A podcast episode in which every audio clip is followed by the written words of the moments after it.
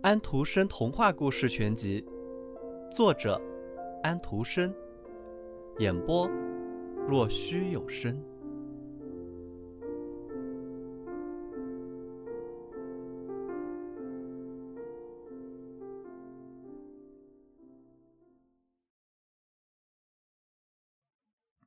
破晓时，天空明亮，海面平静了下来，太阳一升起。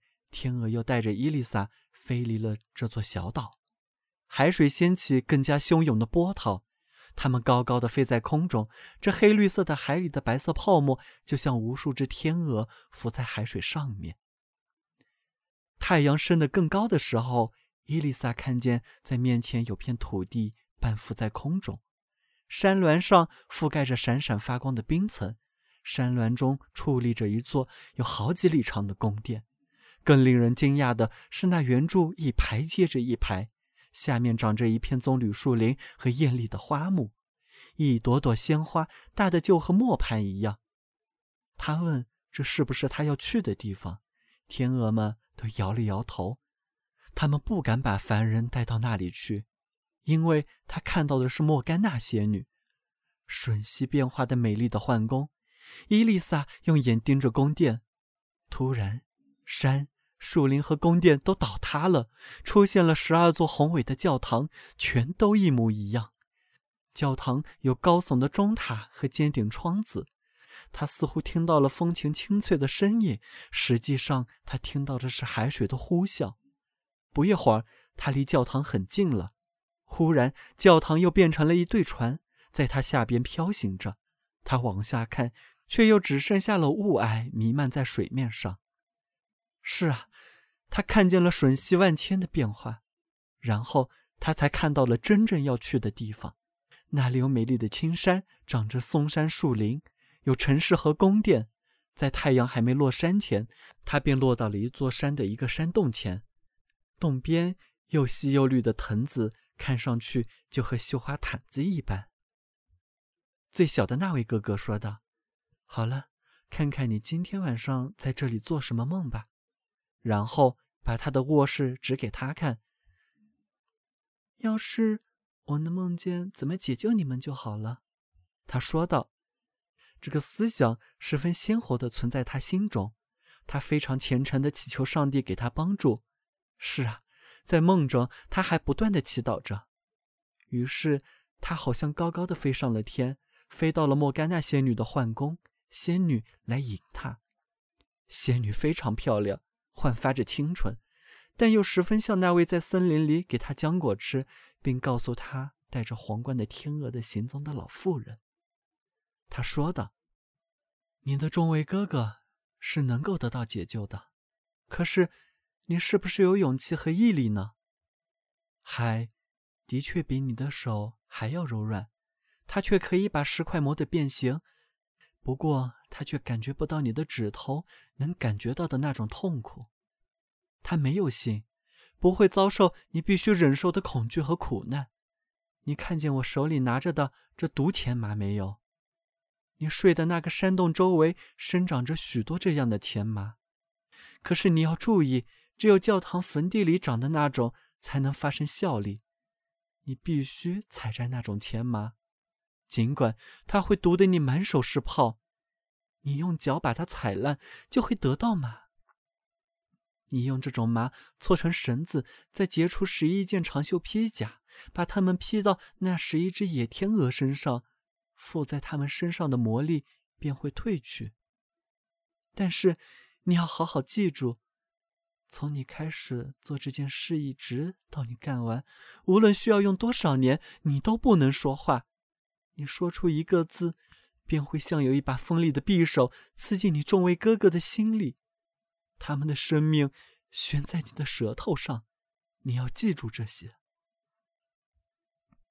他用手碰了碰钱麻，就像被火燎了似的。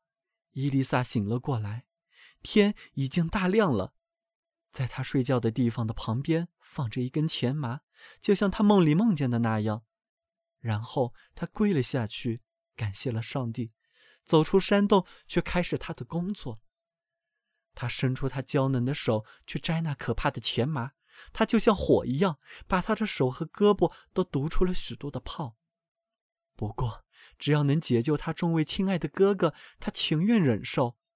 他用自己的赤脚踩烂每一根铅麻，搓起绿色的麻来。太阳落下去之后，他的哥哥们回来了，看见他默默的一声不吭，他们都惊讶不已。他们以为又是那很多的继母使的什么新魔法，但是当他们看到他的双手时，他们都明白了。为了他们，他忍受了多大的痛苦。最小的哥哥哭了，他的泪珠滴到之处，疼痛消失，红肿的泡也不见了。一整夜，他都在干活。因为在他解救出他众位亲爱的哥哥之前，他是不会得到安宁的。第二天一整天，天鹅飞走后，他一个人孤独的坐在那里干着活。但是时间过得不能再快了。第一件皮甲织完了，他现在已经开始编织第二件了。这时，群山间响起了围猎的号角，他十分害怕，声音越来越近。他听见了猎狗的吠声，吓得躲进了洞里。他把从前马里得来的马里顺扎成一束，然后坐在上面。突然，一只猎狗从灌木丛里蹦了出来，紧接着又是第二只、第三只。狗狂叫着跑了回去，又跑了回来。没过几分钟，所有打猎的人都站在了洞前。其中最美的是这个国家的国王。他走向伊丽莎，他从来没有见过比她更漂亮的姑娘了。他说道：“你怎么到这里来，美丽的孩子？”伊丽莎摇了摇头。你们知道，她是不敢说话的，这关系着她众位哥哥得救和生命。她把手藏在围裙下面，不让国王看见她承受了多大的痛苦。跟我来，她说道。你不能再在这里。如果你的善良和你的美丽一样，我就让你穿丝带绒，把金冠戴在你的头上，让你住在最华丽的宫殿里。那宫殿就是你的家。国王把他抱到他的马上，他哭了起来，扭动着他的双手。可是国王说道：“我是为了让你幸福，你总有一天会感谢我的。”于是国王把他放在马前，然后骑着马跑去，猎手们都跟在后面跑着。太阳落下去的时候，他们来到了那座壮丽的皇城。皇城有许多的教堂和圆顶建筑。国王把他领进王宫里。王宫高大的大理石的大厅里有许多喷泉喷着水，大厅的墙上都挂着画，但是他却没有心思看这些。他哭着，很悲痛，让王宫里的侍女随意给他穿上王室的衣装，在他的头发里插上珍珠针，给他起泡的手戴上精致的手套。他身着光耀夺目的衣饰走出来，美丽极了。宫廷里所有的侍从官员都把腰弯得更深，向他致敬。国王为他戴上皇冠，娶她为自己的新娘。虽然大主教不断的摇头，还低声的说：“这个年轻的森林姑娘是一个女巫，她蒙住了他们的眼睛，迷住了国王的心。”但是国王不信这些，命令乐队奏起音乐，厨师做出价值最昂贵的菜肴，年轻姑娘围着他跳舞，他被领着穿过芬芳扑鼻的花园，走进到宏伟的大厅里。可是。他的嘴唇上没有透露出一丝微笑，他的眼里没有一点光彩，悲伤牢牢的、长久的钳制住他。之后，国王在旁边辟了一间屋子，让他睡在里面。屋子里装饰着最珍贵的绿色毯子，形状和他住过的那个洞一模一样。在地板上放着那一把他踩踏前麻杆得到的麻，在天花板下。挂着织好的披甲，这些东西都是一位猎手出于好奇拿回来的。国王说道：“你在这里可以梦想着回到你以前的家里去。这些是你原来干的活现在你身穿华装，想想你过去的日子，一定是很有趣的。伊丽莎看到这些东西，感到十分亲切，嘴角上显出一丝微笑，脸上又出现了红晕。她心中想着解救她众位哥哥的事。他亲吻一下国王的手，他把它拥到自己胸前，让教堂所有的钟都鸣响起来，然后宣告婚庆典礼开始。美貌的森林哑女做了这个国家的王后。这时。大主教在国王耳边讲了许多坏话，但是他听不进去。婚礼必须进行，大主教必须亲自把皇冠戴在他的头上。他心怀恶意，使劲地把狭窄的王冠往下压，一直按到他的脸庞。他要把他弄痛。然而，在他的心上有一个更沉重的关，就是对众位哥哥悲伤的感情。他感觉不到身体所受的痛苦。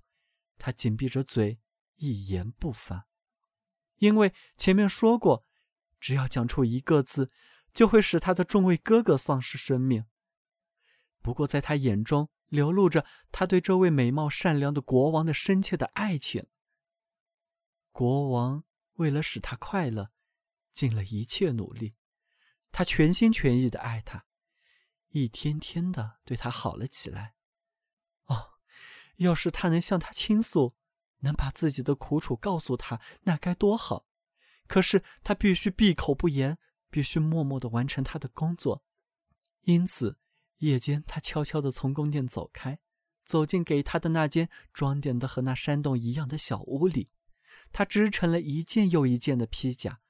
不过，在他开始织第七件的时候，他的麻完了。他知道，教堂的坟地里。长着他要的钱麻，可是他必须自己去采摘。他怎么样才能去呢？他心中想着：“哦，手指上的这点疼痛，和我的心所承受着的苦楚相比，算得了什么？我一定要冒一冒险。天父是不会甩手不管的。”他怀着好像在做一件坏事的恐惧的心情，在月夜里偷偷的走进花园，穿过小巷。走过寂静的街道，来到教堂的坟园，在那里，他看到一群长着女人头身和毒蛇尾巴的妖怪，围成一个圈子，坐在一块宽宽的木石上面。他们脱下了破衣烂衫，像要洗澡一样，然后又用他们瘦长的指头去刨那些新坟，抓出尸体，要来吃尸体上的肉。伊丽莎必须挨着这些魔鬼走过，他们用恶毒的眼光盯住她。但是他只管念着自己的祷告，采集着毒钱麻，把钱麻背回宫殿里去。